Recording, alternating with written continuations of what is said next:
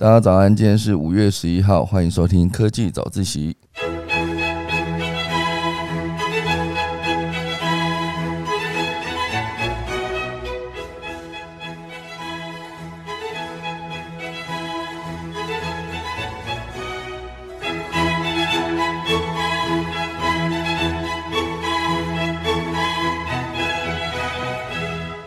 的，今天科技早起要跟大家分享几则消息。第一则是 I G 好 Instagram 之后即将推出一个 N F T 一键下单功能，我就直接把它整合在它的 A P P 里面。我觉得这算是一个非常方便的一个方式啊。之后可能可以让大家降低更多使用 N F T 下单的门槛。哦，直接在 IG 上面就可以完成了。那当然，这这目前为止是还在测试中，之后即将上线。好，今天就先告诉大家，它之后要怎么样的开始可以这样的使用。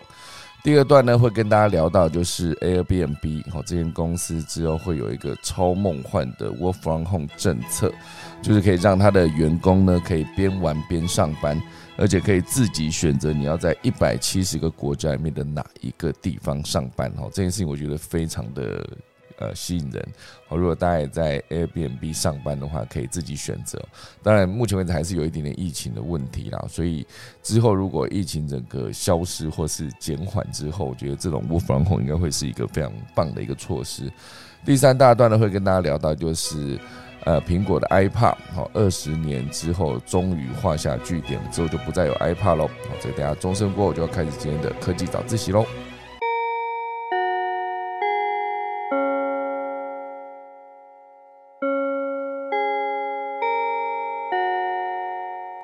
正式开始今天第一则消息之前，先跟大家聊一聊这一则，就是目前为止呢，上海依然是呃封城比较严重哦，所以它整个上海的很多的供应链，包括特斯拉，特斯拉它的整个总部目前为止就在上海，所以因为这一个封城的问题呢，导致很多的在上海。呃，当根据地的这些工厂全部都无法营运，所以包括特斯拉之后，他们到底要如何转单呢？不然，如果说只靠那个上海工厂的话，好，所以特斯拉原本就是把那个整个。呃，生产的数量要把它拉起来，最重要就是靠上海的超级工厂。那在这一波疫情再度爆发之前呢，确实是有一段时间，它是让整个特斯拉的生产变得更顺利哦，就是可以把它的产能往上提升。当然，现阶段因为整个供应链算是断裂了，所以算是对中国来说是一个制造业敲响警钟的状态，因为。包括美国汽车晶片的企业安森美，哦，就临时关闭了上海配送中心，就把运输转移到新加坡。那很多人就会思考说，为什么美国企业要进行这个产业转移？哦，不过他四月底就有解释哦，之前是出于疫情考量，现在是正向上海政府申请复工。那以后就会有很多的工厂会直接离开中国吗？哦，包括目前为止很多的跨国公司正考虑。要把采购订单转移到墨西哥，哦，包括越南，哈，之后的进出口也强势的复苏，哦，所以对中国制造业来说，算是带来一个很大的挑战。那这一次疫情中遇到了很多问题呢，在未来其实也有可能会遇到，哦，所以现在很多的公司就不断的思考，接下来要如何呃设定他们的供应链，到底要不要转移到别的地方，还是要找一个备案。那以免说到时候像之前中国一次封城就影响到全球的整个产品的供应。那如果要移动这种供应链的方式，它到底还有什么方法？比如说取代中国的产业集群的优势只有，可能是可以靠三 D 列印。哦，一个本来之前就在讲说，三 D 列印算是一个用材料层层堆叠的制造方式方式。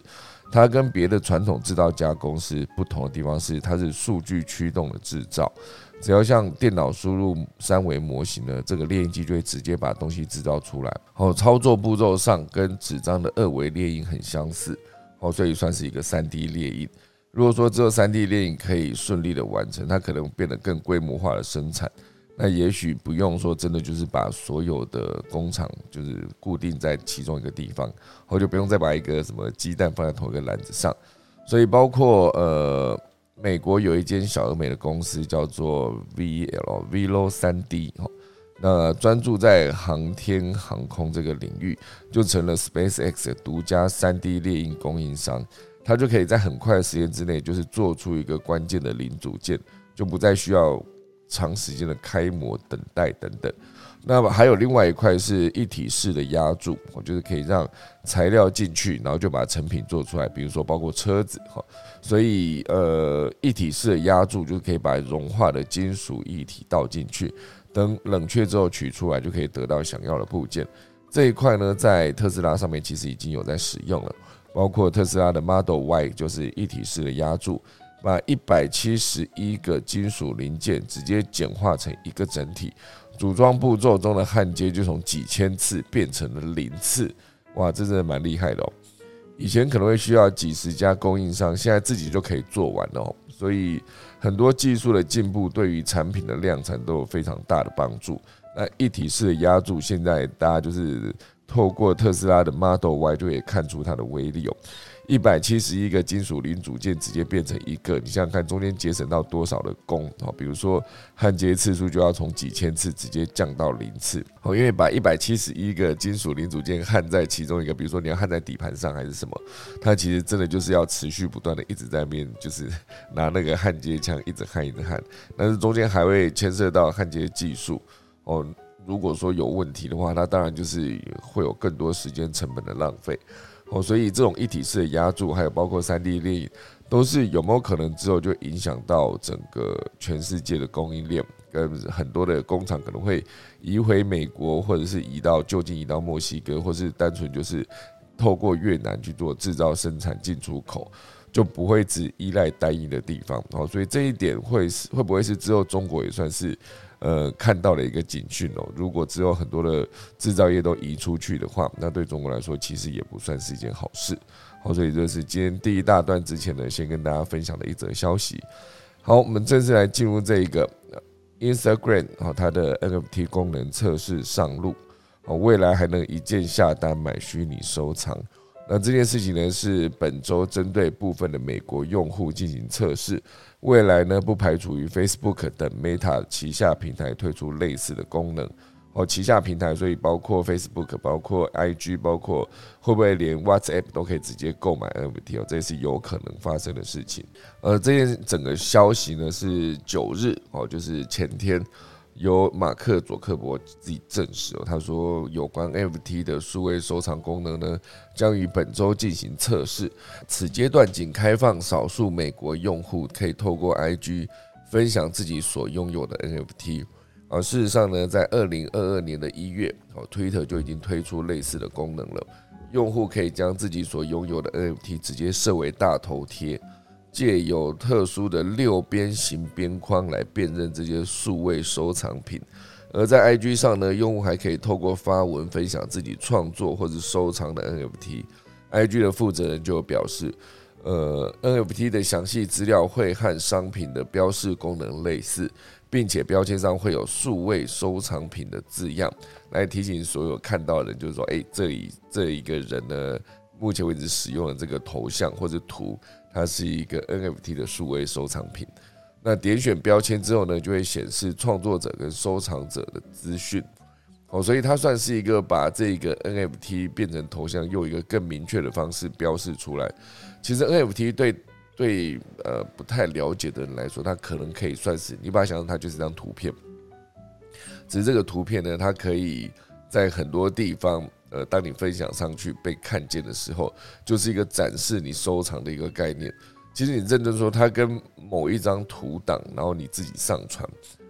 事实上是有什么不一样的？就是其他人还是看得到哦，就是我还是可以透过这个方式直接看到你这个拥有的收藏者的这个图像。它并不像是以前，比如说我们。呃，有一个爵士名画或者名表，你买到之后呢，你可能就是把它藏在层层的呃安保系统里面啊，比如说有什么镭射管啊，然后有一个很厚的一个金库，然后里面还有一些什么，只要你有呃稍微的震动，就会触发警铃。我觉得很多以前的收藏都是必须藏在一个很隐秘的地方，然后一定会有一些什么窃盗集团的，比如说像 Mission Impossible 之前就是为了要偷这些东西呢，就直接在上方烧出一个洞，还垂降，以免触发整个的动态感感测的系统。好，类似这样，以前的所有的收藏呢，都把它藏在非常隐秘的地方哦，为了安全起见。哦，所以以前的收藏家呢，其实你收藏了很多东西，你无法。快速、大量且全部的展示给所有的其他人看，就是你没有办法这么快的跟大家炫耀了。如果你想要炫耀的话，那你势必，比如说以刚才讲的那个什么很厚的金库里面藏有一个绝世名画，你想要炫耀给其他人看的时候。你就顶多只能把他们带进那个金库，解除所有的安保系统，比如说触呃什么震动触发的系统，或者镭红红外线镭射等等，全部都解除之后呢，其他人才可以看到。那现阶段当然就是以 NFT 的逻辑来看，你收藏了一个非常名贵，比如说无聊猿，无聊猿里面有非常多的呃几只，哦，就是它的价格是非常高的，哦，包括 Stephen Curry 他自己收藏的几只，其实价格都非常的高。只是如果说我今天收藏了这个价格很高的 NFT 的图像，哦，就是无聊猿的 NFT，我想要展示给其他人看的时候，其实是很简单的，我就直接放在那边，我只要让大家知道说，哎，这个无聊猿的这个呃所有权是属于啊我 Stephen Curry 的，那你们其他人要看到这个东西，就是大家会看到说，哇，他拥有一只很稀有或者很珍贵的一个 NFT。哦，大家就觉得嗯很羡慕，可是然后呢，我还是看到了嘛，所以它的展示方式跟以前不太一样，那这就是目前为止可以很简单说出一个差别的一个地方。那你说它价格这么高，而且现阶段当然在 Open 系列上面是有非常多的人在上传自己创造的 NFT，好，就各式各样的可能是动物，哈，可能是物品。我就是只要你创作出一个图或是什么，你就可以直接上传到上面去，就直接变成一个可贩售的商品。可是如果说没有一些名人的加持的话，你上传上去多少，其实也是严格说起来，就是之前看到一个数据，就 OpenSea 上面的百分之九十七、九十八比重的 NFT 放在那边，其实只是放着，就是根本没有人。买也不要说买，是连看都没有人看到，因为短时间之内真的太多人上传了 NFT 上去了哦，所以呢之后整个 IG 或是 Facebook 都可以有这个展示 NFT 的功能。好，目前支援区块链的平台呢，未来也有计划加入。哦，所以之后会有六种加密货币钱包可以和 IG 相融哈，包括 Rainbow、MetaMask，还有 Trust Wallet 等哦，这些全部都是可以让 IG 的用户除了可以借由贴文、线动跟讯息分享 NFT 之外，未来更可以直接透过 IG 贩售跟购买数位收藏品哦，所以这件事情是一个越来越方便的状态。可是它会不会造成之后呃？后续有一些什么不好的影响，比如说很多的价格可能会下跌，或是呃，当它变得更普及之后，它的可能呃使用者会，因为毕竟买的人就那些嘛，可是上传的人就是到处都是，所以会不会造成整个价格的崩盘？可是，但我觉得那一些已经有被买起来的，比如说无聊猿这些，它要短时间之内。叠价是不太可能，毕竟它的价值稀有性还是存在的。它毕竟是第一波 NFT 上面赚到钱的这一个产品哦，所以它的价值性我觉得应该还是会在。可是后续再推出，比如说我现在马上推出了一个呃有聊长颈鹿，哈，类似这样，人家是无聊猿嘛，我推我的有聊长颈鹿，我觉得我画了非常多的长颈鹿，直接画我就丢上去。可是，在 OpenG 上面就是。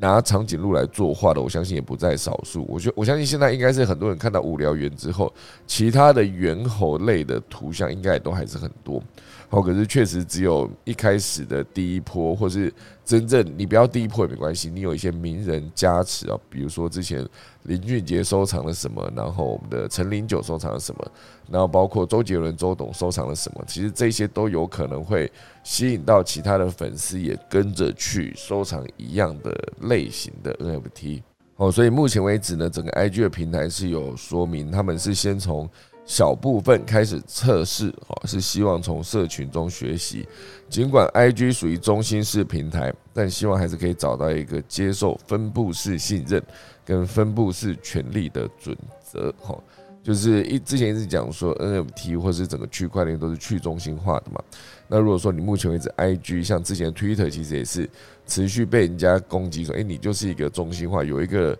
单位可以去审核你的发文跟删除你的不当言论，那其实就算是一个中心化的平台嘛。那你如果 IG 目前为止也是这样走的话，那会不会就是违反当初大家想到区块链就是一个去中心化的方式？哦，所以这当然是还有很多讨论的空间啦。所以呃，这算是数位时代关于 IG 会推出 NFT 测试版本的一个报道。那从科技报局这个地方，其实也是有特别写了一篇哦，就是 NFT 正式登录 IG 之后会出现哪些酷炫的功能呢？哦，就是我觉得。很多时候，呃，NFT 的存在就是至少大家目前为止会觉得它很炫的。我觉得，哎，炫吗？现在很炫吗？我不知道，因为像之前很多的公司推出了 NFT，都是至少可以马上抢占一些眼球。哦，比如说那时候的思源贤书机，我觉得不确定思源贤书机是多久以前科技早起有讲到的，哦因为我觉得时间也是过得很快。哦，思源，我来看一下思源贤书机是几个。几个礼拜之前提到的哈，思源贤书机是一百零七集，也就是去年的十一月三十号。哦，所以时间过很快啊，一下子就过了半年了。半年前，思源贤书机推出了它的 NFT 炸机。那这半年过后，很多的产业都推出了属于自己的 NFT，它就都还是变成一个一开始哈抢到第一波先机的，它当然还是有机会有媒体报道的价值。哦，比如说第一家推出呃 NFT 的食品业者，那如果第二家、第三家再推出的时候，其实相对的声量就会下降哦。这就是赶在第一波有推出的时候的优势，我就是至少会有报道的机会哦。所以我觉得 NFT 目前为止，当然全世界都还在呃热潮中哦。当然它可以热多久，以及它最终会不会被大家发现，就是其实它。就是一个一张图，确实有一些诈骗，就是他就让你买到一张图，那那张图后续没有任何的赋能，所以你整个买到就是一张点 JPG 的档案啊，非常不划算哦。你也不知道它后续可以干嘛，所以有一些诈骗，或者有一些在包括之前呃 OpenSea 上面也都有曾经被骇客攻击哦，就是会盗走上面的一些东西。那当然这都还是存在它的危机跟风险。可当然，如果说你不是花花很多的钱去买的话，那感觉就好像还好。可是如果说你今天那个真的是一个非常，就比如说 Stephen Curry 的这整个整个的，他的他的所属的 NFT 被盗走，那感觉就是一个非常大条的事情哦。我觉得这其实就是 NFT 啊，关于 IG 推出 NFT 之后正式开始上线的时间，目前为止还没有定啊，只是先告诉大家说，他在美国先以小部分的群体做测试。那正式上线时间就期待他们之后正式公布了。好，这个是今天第一大段。第二大段呢，会跟大家聊一聊 Airbnb。大家有没有在 Airbnb 上面租过房子呢？好，就是 Airbnb 算是一个共享哈，最早算是一个共享呃居住空间哦。就是如果说我今天有多一个房间在在我的住的地方。那我可以直接把这一间房间，就是直接登上 Airbnb，然后如果有人想要来这边住的话，他就可以直接跟房东联络好之后呢。就直接呃确定好你的价格是多少，以及你可以提供什么样的，比如说会不会有热水，会不会有洗洗呃洗衣服的服务，会不会有其他的食物供应等等哦，就类似这样子。只要预定好之后呢，就可以让这一个人直接到你家来住哦，这是一个方式。那当然早期是一个比较简单，不用规范了，就是我家有一个地方可以住，你就来嘛。可是后来这一块好像是你经营的更完整之后呢，你就势必得要被纳管哦。比如说，呃，在在台北哦，就没有办法随便盖一个呃民宿哦，因为民宿它必须要有一些证照，要过消防安检等等，甚至是你要拿到一个旅馆的牌。像我之前有个朋友，他就是开了民宿，可是他没有办法直接拿旅馆的牌，因为他的门口的路不到六米宽。哦，不到六米宽，那就无法拿到旅馆的牌，那算起来就算是一个营业会可能会遭受罚款的一个状态。那 Airbnb 后来呢，它是不是就变成一定要符合某些的规范？我当然以最简单的逻辑来看，嗯，不知道大家有没有听过另外一个叫做沙发冲浪？就沙发冲浪更简单，就是就算你家里没有多一个房间，而你是有多一个沙发，哈，就比如说你家里客厅就是假设你家里刚好就是一个客厅一个房间。那你平常当然就睡在你房间里面嘛。那你的客厅就是有朋友来的时候，你可以一起坐在沙发上面看看个东西、吃饭、聊天等等。可如果说你今天真的想要租那个沙发出去给人家睡的话，那沙发冲浪也是可以满足这一个服务哦。就是全世界很多那种背包客，他也不想要住很贵的饭店，或者是他也住腻了那种民宿哦，就是那种背包客栈，他可能也也住了一段时间 Airbnb，可是他如果想要用更便宜的方式住一些。比如说，我就单纯在你家过一晚，类似像之前林书豪在他大爆发之前，哇，那已经是二零一几年的事，二零一一年的事了吧？在林书豪大爆发的前一个晚上，就是刚好睡在他的队友的沙发上，因为他那时候就是比较穷愁潦倒嘛，然后就后来就是呃惨到一个极致之后，后来隔天就迎来了大爆发，他就住了沙发。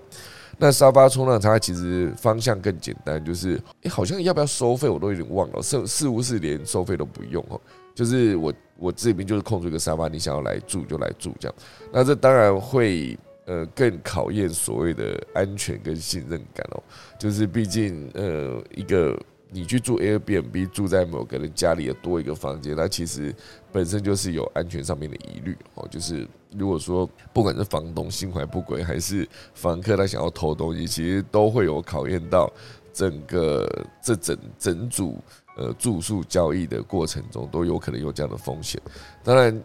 大部分的人不是以这个逻辑去住啦，当然还是以比较就是交朋友的逻辑。哦，所以如果说有一个 Airbnb，然后自己在经营的时候，就是呃，在疫情之前呢，很多的外国人可以来，就是直接住在这边，你就可以当场有一个交流，也是不错。我就是直接来，呃，比如说有个房客直接来住在你的民宿，或者住在你的 Airbnb，甚至住在你的沙发冲浪上面，他其实都是有机会跟他有一个互动交流。比如说他到这边来，他一定很好奇说，诶，如果我想爬山，我也可以去哪里爬？我想要去逛街，我可以去哪里逛？那有什么知名的小吃一定要吃的？那身为地主，身为房东，你其实有机会推荐哦。所以这其实算是一个不错的国民交流的一个机会，对我来说了。所以呢，这整个当然是在疫情之前了。疫情之后，就是所有的这种背包客也全部停止了嘛，因为毕竟入境就非常的困难，入境就是入境之后还需要再隔离好几天。那其实对于住宿的成本来说，非常的不划算了。以前我就想说，我去住沙发冲浪或者住 Airbnb，那个钱一定是很便宜的。现在如果一入境就是先隔离一个，之前是十四天嘛，十四天那个饭店钱就非常不划算哦。所以因为疫情呢，现在很多的旅游跟旅行的行程全部都已经终止哈，或是暂停。如果硬要去的话，当然就目前为止只能先选择一些已经完全开放边界的地方啊，比如说欧洲现在有些地方已经开放边界，你不用隔离，然后你甚至有一些地方是连戴口罩都不用哦。所以这就讲到 Airbnb，我就会想到之前我朋友他在经营民宿，然后也某种程度上 Airbnb 上面也可以找到他的地方。哦，所以他就那一段时间就认识了非常多的外国的朋友，我觉得这种方式是还不错的。好，我们回到这则消息哦，就是 Airbnb 让员工边玩边上班，哦，这个超梦幻的 Work from Home 政策，哦，就是让一百七十国随员工任选，你想要去哪边 Work from Home 都可以。哦，它其实是一个今年四月底，哦，今这个居住共享的概念，就是颠覆旅宿产业的新创呢，就是 Airbnb。宣布哦，所有员工从今以后可以自由选择工作的地点啊，几乎等于是边旅行边工作哦。反观 Google 跟 Apple 近期推出的混合办公模式，引起员工的不满跟反弹哦。因为其实 Google 目前为止有一个状况，就是疫情过后，很多人是对于他的要不要回公司上班，甚至是对于他的薪资、对于他的升迁都非常的不满。很多的 Google 员工。最近是爆出大规模的离职潮哦，所以目前为止呢，Google 就是持续想办法留才，就是用各种制度跟方式的改变来留下他们的人才，不然人才一旦离开，其实对他们来说是非常伤的一件事。哦，所以我们再回到 Airbnb 哦，这个永久远远端工作政策，哦，他们推出一个永久远端工作政策，它有五大亮点。他的执行长私人推特里面写到的内容，他说：“你想要来公司或是居家办公都行，看你比较喜欢哪一种啊。”这是第一第一条。第二条写的就是旧金山或者纳许维尔啊，你不需要待在同一个城市，地域性的津贴也不会改变，就是你持续移动，你地域性的津贴是不会减少的。这是第二点。第三点呢，就是一百七十个国家任选。一年内呢，你可以在同一个地点最多待上九十天，这是第三点。第四点呢，他们会写说，我们会安排团队定期会面，多数员工是每一季聚一次，然后每一次约一周，部分的员工频率会高一些，哦，就是他们的团队定期会面这一个项目。那第五点呢，就是为了顺利实行远端政策。公司营运会根据多年度路线蓝图呢，来安排每年两次重大新品的试呃试出，这么做呢就能确保大家合作无间。哦，所以整个看完这五点，你会觉得说，哇，它的整个政策弹性非常的高啊。就比如说你在一百七十个国家任选你想要去的地方，每一年你可以一年内你可以在同一个地方待上九十天，九十天算起来是三个月吧，所以你一年可以直接在四个地方待上九十天，就一年了哈，这样就一年就过去了。所以当然你可以再待短一些，你可以在各个不同的地方工作。我觉得选择 Airbnb 这间公司来上班，本身就是一个我相信应该都是喜爱旅行跟呃全世界啪啪照的人了。比如说这种背包客，像我以前有一个朋友，我觉得他非常的酷。他在 Airbnb 还没进台湾之前呢，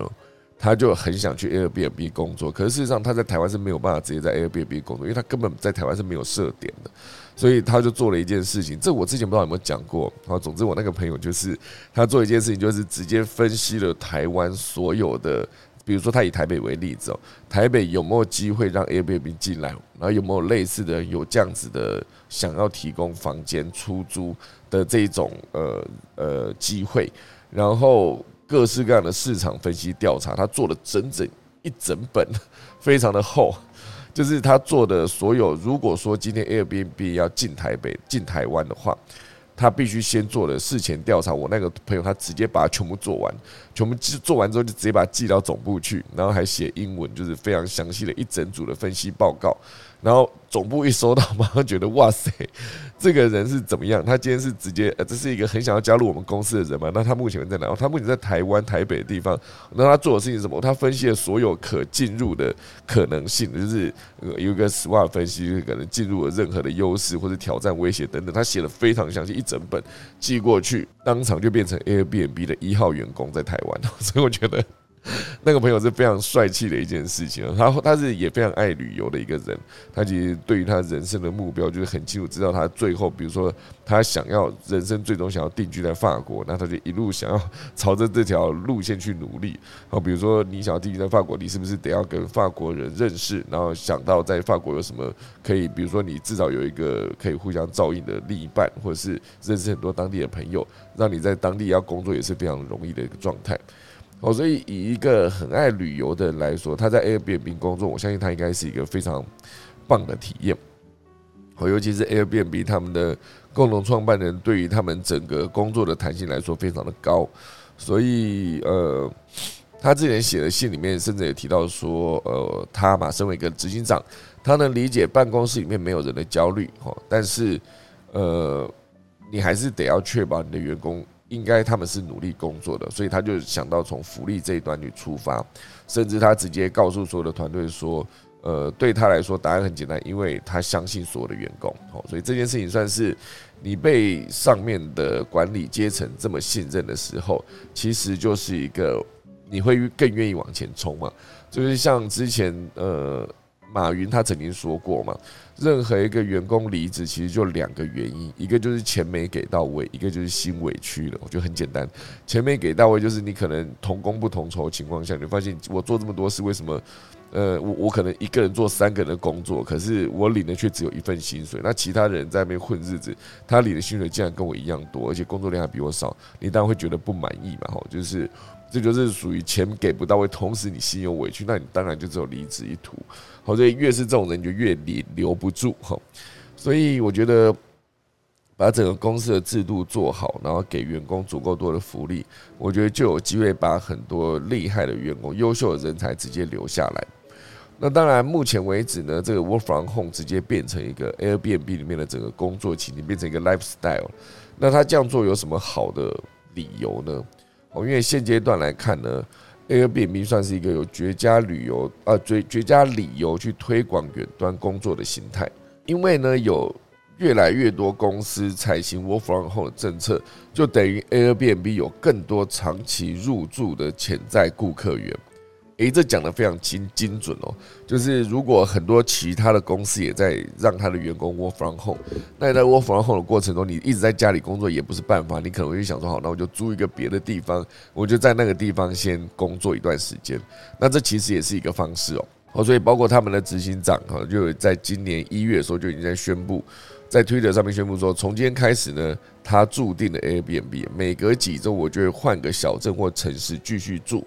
他之他宣称之所以这样做呢，是因为观察到自家平台使用者经常一入住就待了二十八天或更久。好，这这就是变成一个 lifestyle。你一年内呢会有十二个住的地方，每个地方都住一个一个月。那你这样住在那边的时候，其实就可以换个地方，可以换个心情哦，就一直感觉有让自己 refresh 的状态。所以我觉得这是还蛮不错的一个方式。那当然，后疫情时代呢，远端工作已经变成一个新常态了嘛。所以很多的大公司，像刚才提到的 Google 啊、Facebook，像 Apple，很多人都是在疫情最严重的时候，就是把所有的人、所有的员工，就是告诉他们就 Work from home，就是给每个人一台笔电，或是给每个人一笔钱，让他们可以把家里的工作环境装潢好，就可以更完整的可以在家里工作。那当然，疫情稍微在呃没那么严重的时候，大家就会面临说，你要不要让所有的员工回来上班？因为毕竟你办公室还是租了，还是空在那里。你之后如果说真的就是采行 work from home 的话，那干脆就是直接把办公室退掉。所以有一段时间，那个物业变得非常的惨了，因为他们的原本租出去的办公空间呢，因为疫情，很多人到期之后就不再续约，好，所以他们收入就大跌。这是也是一个蛮严重的一个状态。当然，远端工作这件事情，很多人已经在讨论，这也讨论非常的久了哈。远端工作跟实际彼此同事就坐在旁边的比较上面来看，同事坐在旁边，很多细节要沟通也是比较快，你走过去直接一句话就可以工作，就可以沟通完成这一件事情呢。在比如说我自己在沟通剪接这件事情上面来说，是呃直接面对面的沟通会非常的快，因为可以快速的告诉呃剪接师你需要的东西，而而不是说用。电话沟通或是文字沟通哦，就是传讯息传来传去的时候，你很难去跟他解释说这个地方你希望可以多一格少两格之类的，类似这个很细节的东西哦，你必须在文字沟通的时候写下几分几秒，然后你希望它可以往前或者往后退，或是让这个镜头可以再长多多少啊，就多长一点，或是再减减短一点，类似这样。所以远端工作当然。没有办法这么快速的完成这些细节的沟通，可是扣掉这些，如果你可以让员工减少每天上下班通勤的时间，然后呃，就增加了更多可以工作的机会。当然，还有一个必须要解决，就是所谓的下班，它必须被定义的更清楚。我就是因为毕竟你都是讯息往来嘛，那如果晚上临时有一个状况，你要传讯息给你的员工，或是你想要临时召开一个什么会议，它就变成必须先被律定，它是不是一个可以做的行为啊？因为如果说员工下班就是下班了嘛，当然是在公司上班的时候，你离开办公室打完卡就是下班的状态。那当然现阶段。很多工作它其实是上班跟下班已经没有界限了，包括如果你在创业的话，上班跟下班是没有界限的。因为创业的过程中，它毕竟是每天都要去想你有什么事情没做完，它没有没有把工作做完的一天，所以顶多就是每天拉一个进度。我今天做到这边，我就是差不多先休息，不然如果持续不断的工作下去，是永远都有事情可以。可以让你忙不停哦哦，所以接下来呢，这个后疫情时代的远端工作，全世界将有百分之十五的员工哦，从此完全远端工作，有百分之三十呢，则会改采远端加进办公室的混合模式。那另外也有三十趴的员工是想要完全远端哦，但是势必为企业带来制定相关政策的压力。以后如果说没有所谓的办公室存在，这也是蛮酷的一件事情哦。就是市市中心的办公大楼那一些，以后全部都由我们改成住宅，好不好？因为没有人要租办公室，办公室相对的很贵嘛。哦，所以当然你可以把这个办公室的钱省下来，当然有机会就给员工更多的福利。当然前提是必须要确保他们的工作效率维持的一样的高档。哦，这一点我相信在 Airbnb 应该都可以做得很好，毕竟。每一个人在不同的地方呢去工作，可以有就不会一成不变了。不会一成不变的情况下，他应该就更有创造力。更有创造力的话，他其实对工作来说，对公司来说也都是好事。那当然，对于企业来说，本身该如何使 Work from Home 越来越普及呢？对工作者来说，工作模式当然是越弹性越好。但是，呃，甚至有些报告也显示，远距工作的效率、生产效率更高。但是，当 Work from Home 当道，也有可能变成。呃，职场环境与节奏难以预测的影响，需要企业事先规划适当的调整。好，比如说 Airbnb 远端工作的政策就有提到，呃，团队成员每次会面将会长达一周，那公司也会跟动产品研发步调。纵使这种革新式的模式在哪里工作都可以哦，领先全球，但是 Airbnb 对这些执行细节可以可以说是一点都不马虎。哦，所以想要 work from home，让它变成一个让员工来说有福利，然后也维持高档的工作效率，对公司来说也好管理，那其实就是一个完美的状态。就是甚至我觉得真的是把办公室的钱省下来，不然很多在呃大城市里面的精华区的办公楼，吼，那一些其实都很贵，租金都很贵。你租一整层，因为你公司人太多，你租一整层。其实那个每个月的花费是非常高的。好，这就是今天第二大段。好，第二大段的那个呃 Airbnb Work from Home 的超梦幻工作的一个分享。那今天第三大段呢，会跟大家聊到就是关于 Apple。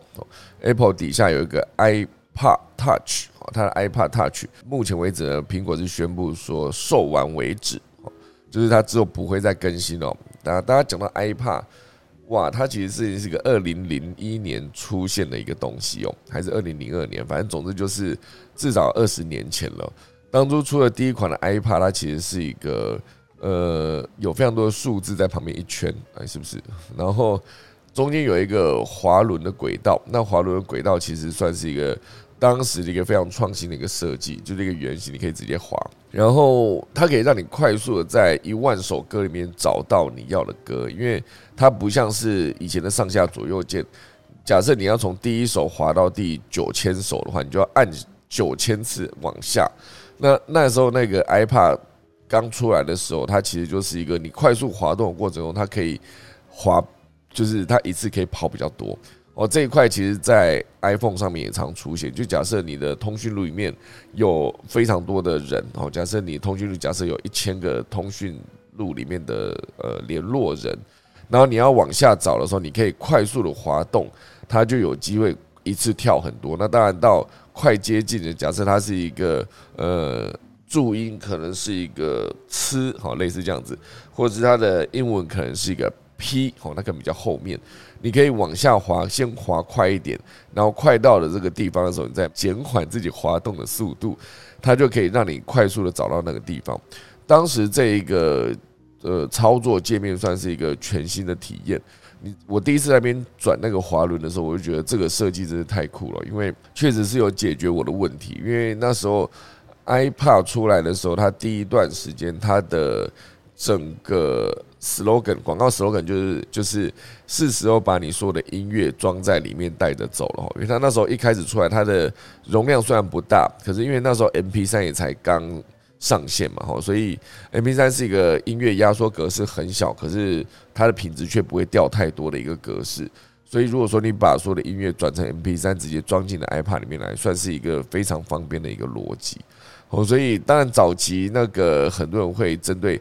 如何透过 iTunes 把音乐装进 iPad 里面这件事情是一个非常大的门槛。对我来说，我那时候在一开始，我买的第一台并不是 iPad，我买的第一台是 iPad Photo。我觉得它其实上面有一个小小的荧幕，那个荧幕框框里面就是一个彩色的荧幕。然后那时候它的 slogan 就是从之前的是时候把所有的音乐装进 iPad 带着走了。改成是时候把你所有的音乐跟照片装在 iPad 带着走。我那时候完全就是被这句话打到，我就跑去买了一台 iPad Photo 哈。iPad Photo 那时候上面就是就是一个，它基本上就是跟现在比起来，它几乎已经是一个硬碟的大小了。现在有一个一 T 的硬碟，移动随身硬碟那种那种大小，就是也蛮重的。整个就算是一个砖块的感觉哦，就没有到砖块那么大，可是它就是一个非常扎实、一个重量也蛮重的一个一个播放器。然后那时候我甚至因为这一个 iPad iPad Photo，我就认真学习如何透过 iTunes 把所有的音乐跟照片，那时候照片还必须先分好我的那个相簿，就是相簿一本一本一本，然后直接丢进去。丢进去做好同步之后，你可以直接在上面快速的，就是展示你的照片给别人看。那比如说那时候我就会说我在拍某一个作品的时候，那幕后花絮怎么样？假设我去拍一个飞机，我就可以给别人第一时间找到这个照片，告诉别人说：“你看我那时候拍那个飞机长这样，类似这样子。”所以前期来说，那个是非常方便的一个存在，对我来说。而且我自己在大学的时候，就是很喜欢拿这一个 Walkman，那时候是一个 Walkman 一个录音机，有个卡带。它其实呃，就它其实是一个播卡带的一个播放器，Sony 的。然后它其实可以直接有播声音，同时也可以有录音的功能。所以我大学的时候很喜欢录下很多的声音，比如说我到海边，然后就录下海边的声音。然后有些跟朋友聊天，觉得这句话很好笑，我就跟他说：“哎，你可以对着这一个。”呃，录音带再重讲一次，我把它录下来，而且很好笑的同时，就是他讲的时候，旁边人的笑声也必须再重新演一次。就是我从以前好像就是还没有开始当导演的时候，就很喜欢透过这个方式去控制别人的行为，就是逼他们一定要配合我再重新演一次这个好笑的东西。哦，所以一开始我在拿到 iPad Photo 的时候，我甚至还多买了一个，就是它的录音，就是它可以在上面加一个那个什么麦克风。麦克风可以直接有更好的录音品质，直接插在那个 iPad Photo 上面，就是直接把那个原本拿来插耳机头的那个那个三点五的洞，我可以直接插一个录音器，直接插上去之后就可以直接录音，录完声音可以直接进到 iPad Photo 里面，然后还可以直接同步回我的电脑，对于整理声音档来说也非常的方便。那这是完全解决了我之前对录音的需求，因为早期就是你有一个大的卡带，你要录音的时候，你还必须额外借一个麦克风。后来我当然就是有一段时间，就是 Sony 推出了 MD，我不知道大家有没有听过 MD，之前我好像也讲过了，就是那个 MD 它当然当然小很多，而且它一片磁带就可以录五个小时。所以那段时间就是 M D，当然还是需要额外再装一个麦克风，所以再怎么样它都没有这么方便。所以后来等到 iPad Photo 出来，搭配那个麦克风直接插那上面，就是一个直接拿着，我就可以直接播声音的同时又可以看到影像，我就觉得呃录音也可以直接整理档案，我觉得这就变得非常方便。好，所以总之呢，这个 iPad。哦，就是 iPad 后来也出了 iPad 很多的系列，有 iPad Nano，后来就是很小一个，放在那个贾伯斯的牛仔裤的口袋右边口袋，它有一个小小的，在大口袋上面有一个小的口袋。他在那个发表会的时候，永远记得，他就说大家都知道这里有一个口袋，但是你永远不知道他到底要放什么，对不对？所以贾博士从里面拿出一个 iPad Nano，他说：“我现在终于知道这个东西要放什么，就是放他的 iPad Nano，就是它是一个比较小的播放器，没有荧幕，可是它可以直接，诶，有没有荧幕啊？我有点忘了，因为这真的有点久。”它总之也是一个比较小的播放器，可是因为你真正确实是没有真的把所有的音乐装在里面带着走的需求，可是它当然逻辑上来说是以一个你可以随时找到你想听的音乐，可是这一切呢在串流出现之后呢就不再。你就不再需要拥有这些歌了哈，就是你想听什么歌的时候，它可以直接第一时间搜寻到。那你以一个，比如说那时候 KKBOX 是每一个月月费多少钱就可以听完所有的歌嘛，这是一个方式，就比较省钱，你不用再拥有所有的音乐。像我以前是拥有大量的 CD，我是直接把它转成正版 CD，直接把它转成那个数位档，然后直接进我的 iPad Photo 里面。那那个正版 CD 转成数位档的时候，它其实里面的资讯是非常完整的。它每一个每一首歌面都会写说它的作曲者、它的演唱者，或是它的分类啊，或是它的专辑名称都定得很好。然后某种程度上，你还可以直接把那个它的 CD 封面直接加到那一个播放列表的封面。所以早期我在整理音乐的时候是非常认真的，就是几万首音乐吧，我都把它整理的非常的清楚。可是后来发现，这一切的整理在 KKBOX 出现之后，或者是像现在的 Spotify 之后，你就会发现好像没必要这么认真的整理这些东西，因为你搜寻就可以直接在网络上面找到，你就可以直接听音乐了嘛。哦，所以这就是呃第一台 iPad，它是发表在二零零一年，我呢当时可以算是苹果最划时代的一个产品，不管是它的界面跟它的整个的同步的方式。哦，虽然我一再强调，当时用 i iTunes 把音乐同步进 iPad 是一个非常痛苦的过程，很多人是不会用的。包括早期是直接把音乐或是资料同步到 iPhone，透过 iTunes 都是一个很痛苦的过程。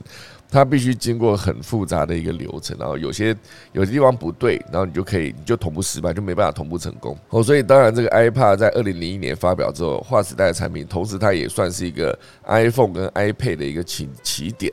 哦，所以当时 iPhone 刚出来的时候，贾博士他其实就是以几个，就是 Internet，然后还有一个 iPad，然后还有一个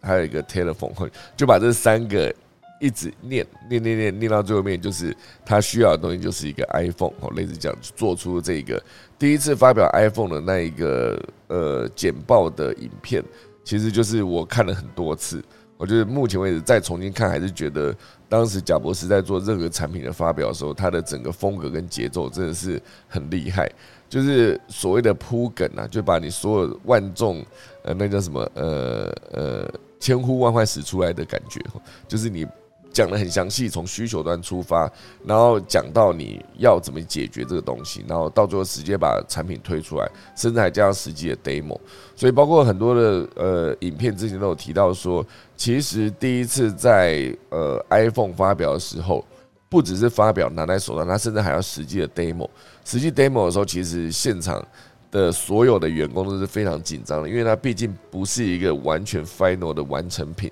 它是还有一些需要调整的地方，所以现场出错可能性是非常高的。可是当时整个的 demo 是没有问题的，所以就在最后面整个活动告一段落之后，现场所有人就松一口气。不然如果出了一点点问题，其实贾博士在现场是会非常发飙，然后到。整个活动结束，后台应该是会更恐怖，就是 会把所有员工骂一顿的感觉，已经不是骂了，就是当时的贾博士在苹果是非常崇高的地位，同时也是非常恐怖的恶魔般的存在。可是也是他这样非常偏执的要求品质跟要求细节，最终我们出来使用到的产品才能这么的呃厉害哈。所以呃，这个 iPad 在早期第一代哦，就是出现之后。当然，陆陆续续的眼镜从各式各样不同的功能，包括可以放照片，有另外一种更小的，一时间忘记它叫什么名字了。它就是可以直接夹在身身上，就夹在衣服上，然后就是它几乎就是一个小小的麦克风般的大小，直接夹着，它就是可以把呃当时然后当时第一代的 iPad 诞生，贾博士在当时用一个极为耸动的一句话形容，就是这可以把一千首歌放进口袋里。哦，他其实讲的非常短嘛，把一千首歌放进你的口袋里。那随后，二零零三年就推出了 iTunes Music Store，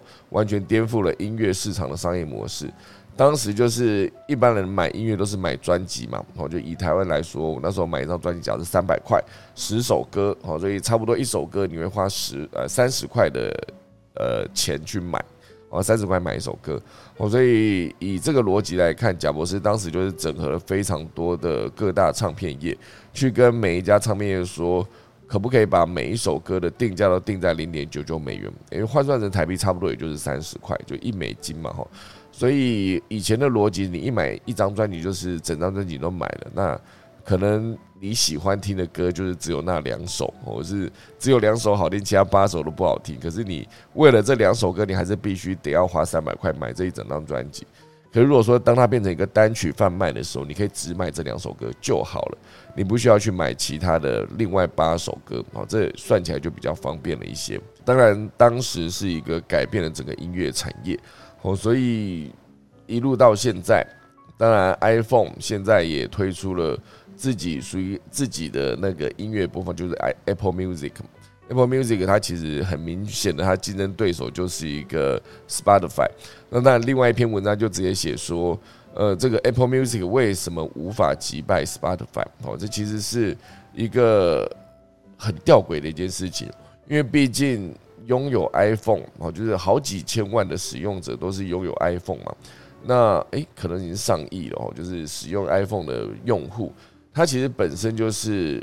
Apple Music 的一个可能的潜在使用者，可是为什么这一些潜在使用者没有选择使用 Apple Music，而是跑去使用 Spotify？那这其实就是一个 Spotify 做对了某些事情，因为毕竟 Spotify 是一个二零零六年就出现的公司，然后他直接做的就是一个串流音乐服务。当时呢，他就主打说会比线上盗版网站免费下载无线音乐更吸引使用者，而且他就是一个支持正版嘛，所以他会付版税给音乐家还有音乐公司。当时 Spotify 就是用了两年的时间实现了音乐串流。那这件事情当然就是突破了所有的使用者可以选取全球的音乐目录。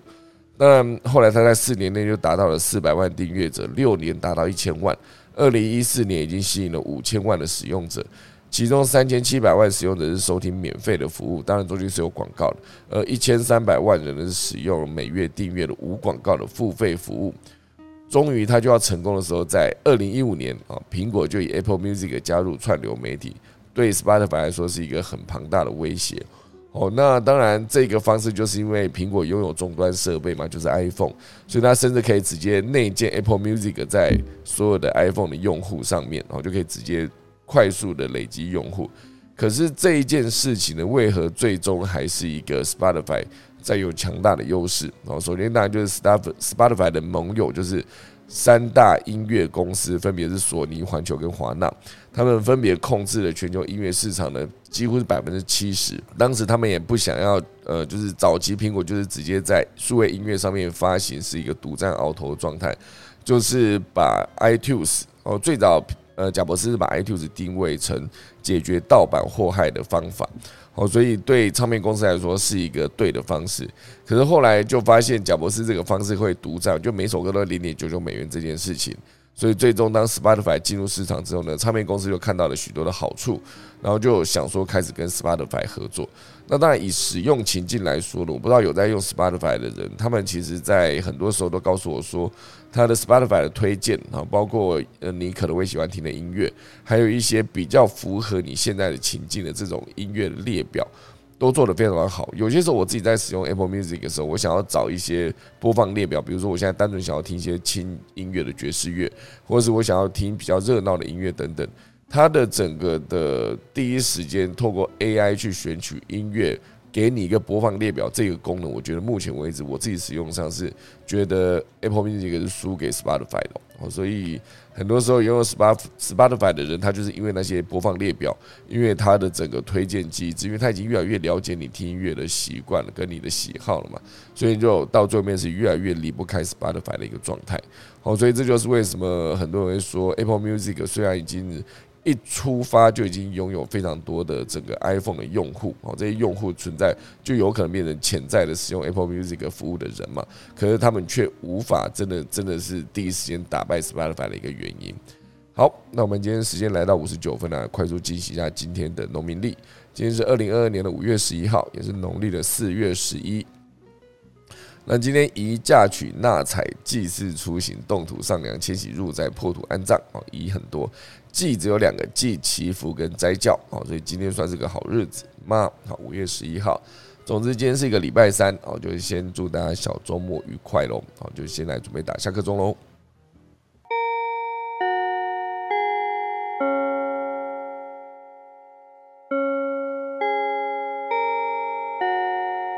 好的，时间来到五十九分，还没有八点了。我们现在今天要快速的跟我们的生日的寿星芋头叔说生日快乐，好不好？因为今天芋头叔最后一个开始跑上来了，哦，这个平常睡过头的家伙。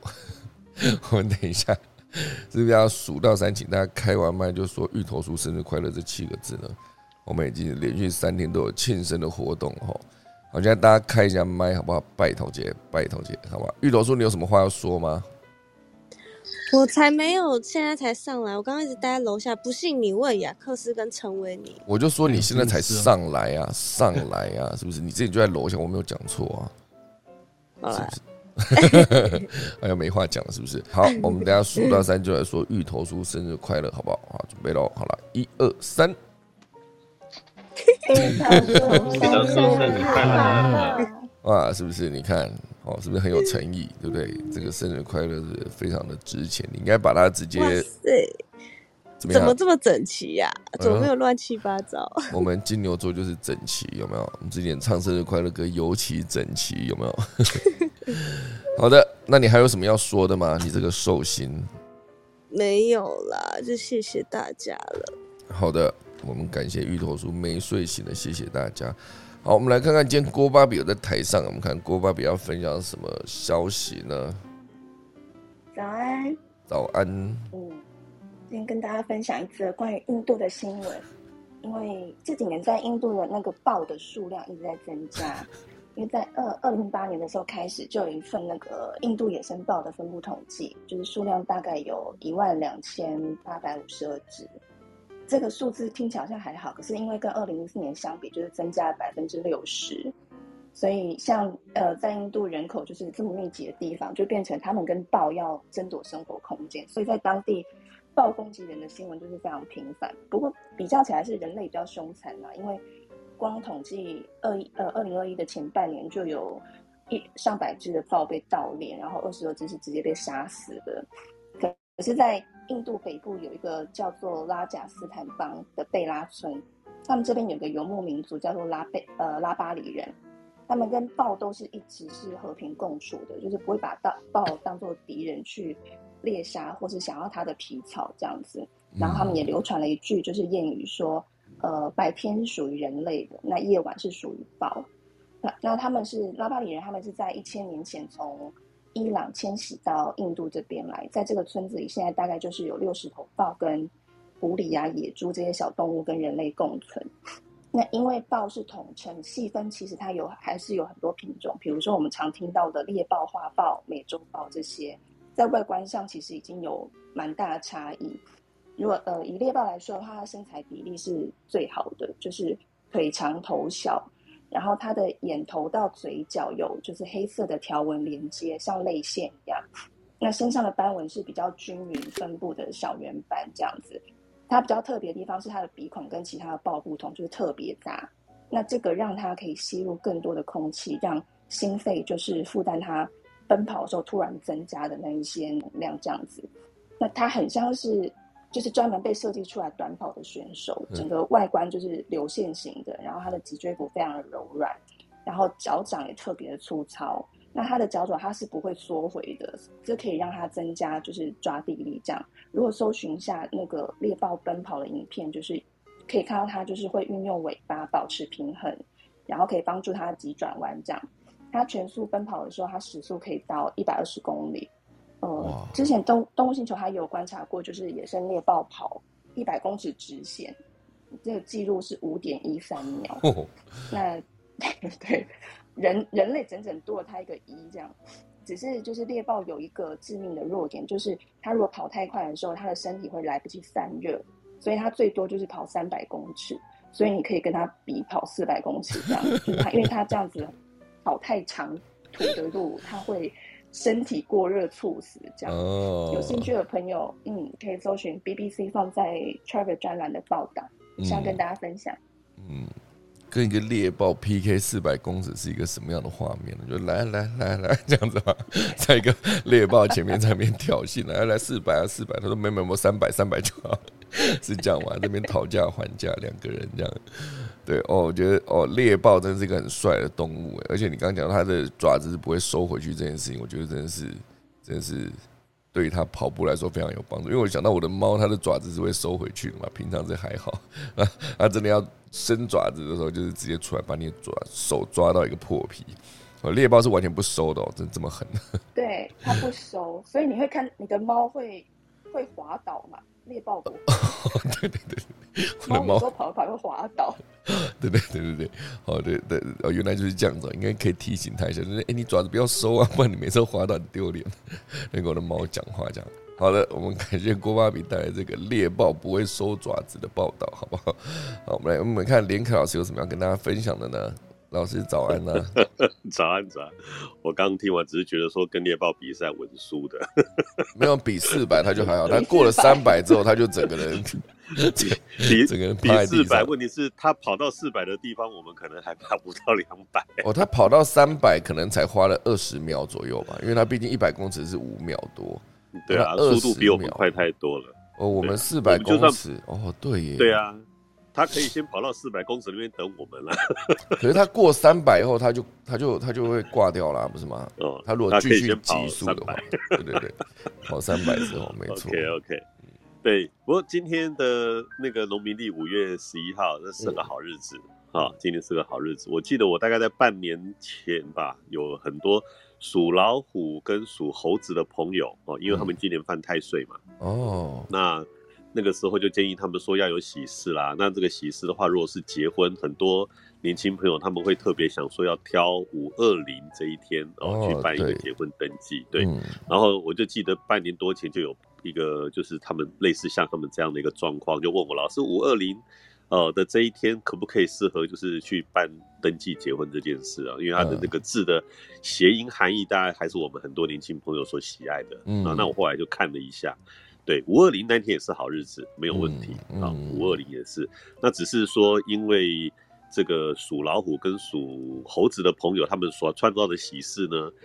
依照五二零那一天的好好日子来比较的话，还不如五挑五一一哦，真的。所以我记得。对对对，所以我那时候半年多前，我大概就有这个印象，对五一一有一一个这样的一个印象，所以其实就是说，好日子不代表每一个人都好，哦，那坏日子也不代表每一个人都坏哦，有的人特别不好，有人特别的好，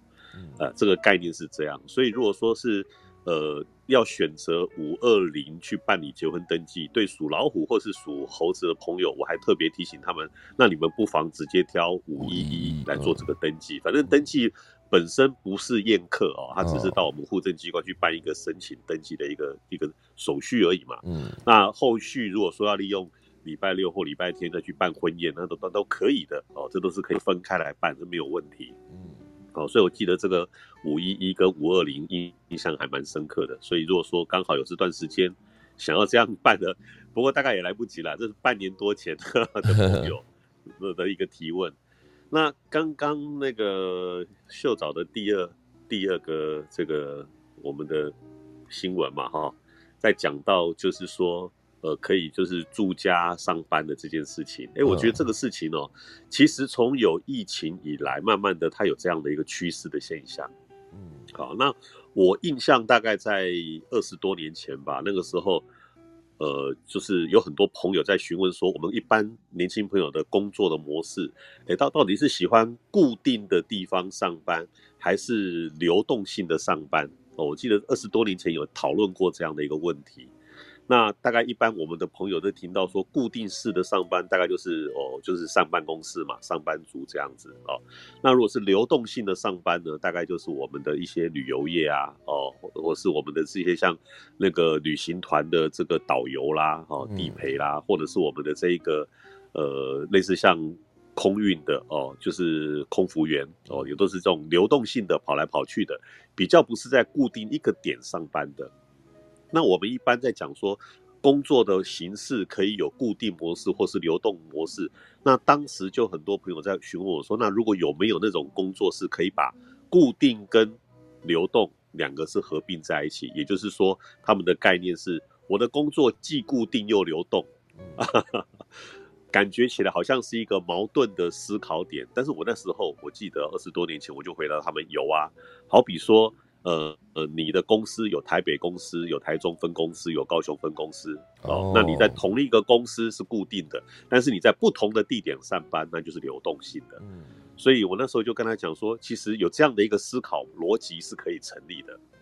啊。因为我像我自己当初二十多年前我在上媒体的时候，我是上地方地方的媒体嘛，我就台北有上媒体，高雄有上媒体，花莲我也有上媒体。所以二十几年前，我就记得说，我那时候每个礼拜都要台北、高雄、花莲这样飞来飞去。嗯，所以我自己本身的生活体验呢，我就可以马上回答我们这些朋友，如何把固定的工作模式跟流动性的工作模式是可以在命格当中去做一个整合。那慢慢发现，你看二十多年过去，我们现在的这一个生活形态，有可能因为疫情的改变而去做这样的一个调整，所以我们的年轻朋友其实很幸运的啦哦，应该是说可以选择性的条件会更多哦，把两个矛盾结合成整合成一个你生活上既定的模式。那我们其实要学的就是这种智慧，如何把两种选择把它变成合而为一。这慢慢的在未来的趋势当中，可能都会有这样的一个思考的方向。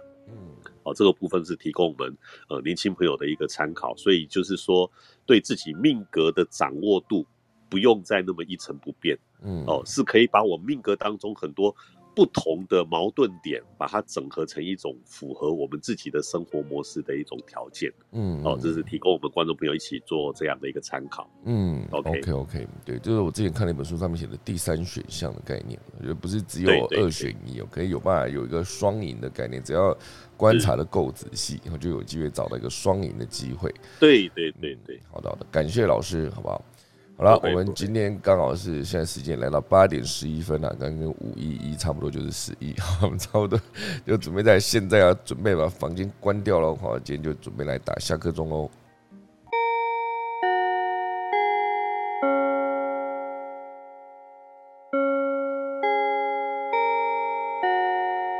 今天就谢谢大家了，可以早起，明天五月十二号再见，大家拜拜。